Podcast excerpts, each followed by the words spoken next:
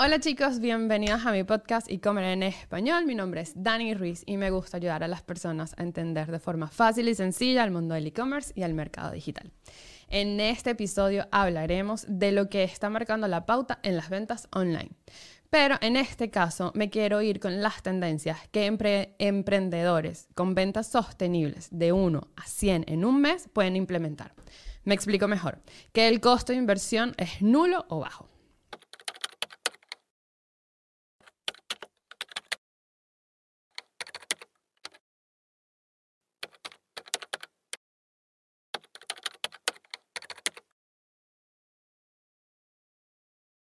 La aparición de eBay y de Amazon marcaron un antes y un después en el comercio a través del Internet. Luego, Amazon Prime le volvió a dar un giro a lo que significaba esperar por una orden.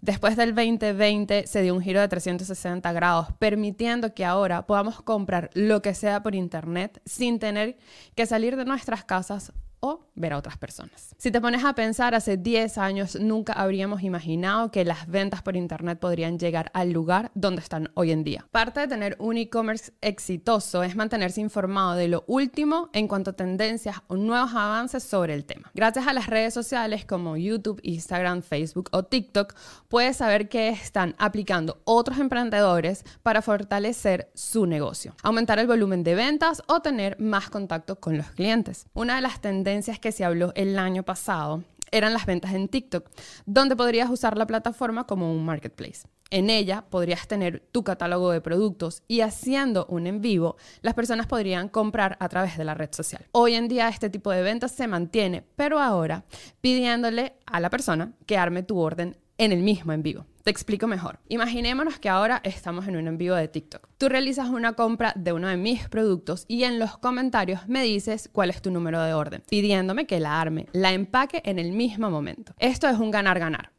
el cliente podrá ver que su orden está siendo empaquetada, asegurándose de que la recibirá y mostrando los otros productos. Además, impulsa las ganancias de compra en los otros usuarios. Ahora te digo, la personalización de las órdenes está marcando la pauta. El poderte recibir una nota de agradecimiento por la orden, un regalito, un sticker, un llavero o un portabazo eleva la experiencia del cliente al abrir su orden y genera una conexión cliente-negocio más fuerte que un envío convencional busquen el documento llamado Experience It's Everything. Here's how to get it right para que lo conozcan. Es gratis, está en internet y es un PDF. Como les decía sobre eBay y Amazon, que cambiaron lo que comprar por internet se refiere, una de las tendencias es seguir vendiendo en estos marketplaces. Pero aquí quiero hacer un agregado. Esto no es nada nuevo.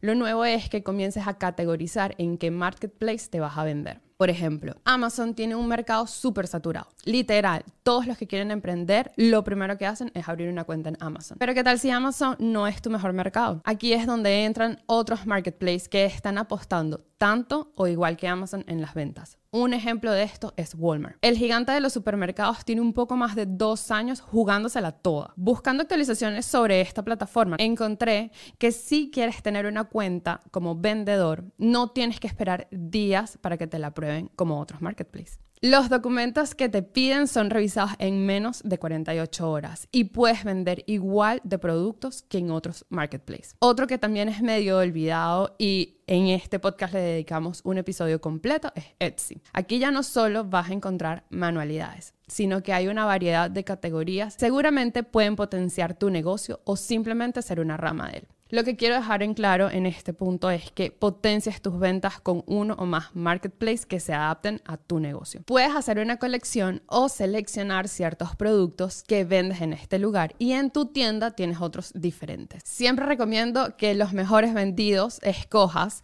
los que podrás vender en el marketplace y el resto lo colocas en tu e-commerce con un MRP razonable. Por último, te quiero hablar de la inteligencia artificial y es que esta herramienta permite que la experiencia de un cliente dentro de tu tienda sea personalizada, con la entrega de datos que se van colectando según el comportamiento del cliente en Internet. Otra de las ventajas es que la inteligencia artificial ayudará muchísimo a tu departamento de marketing y le hará la vida laboral más fácil. Antes de despedirme, me gustaría recordarles que pueden seguirme en mis redes sociales para estar al día de las noticias y los últimos consejos del e-commerce y el mercado digital que las pueden encontrar todas como los Dani Tips. Visita nuestra página web losdanitips.com.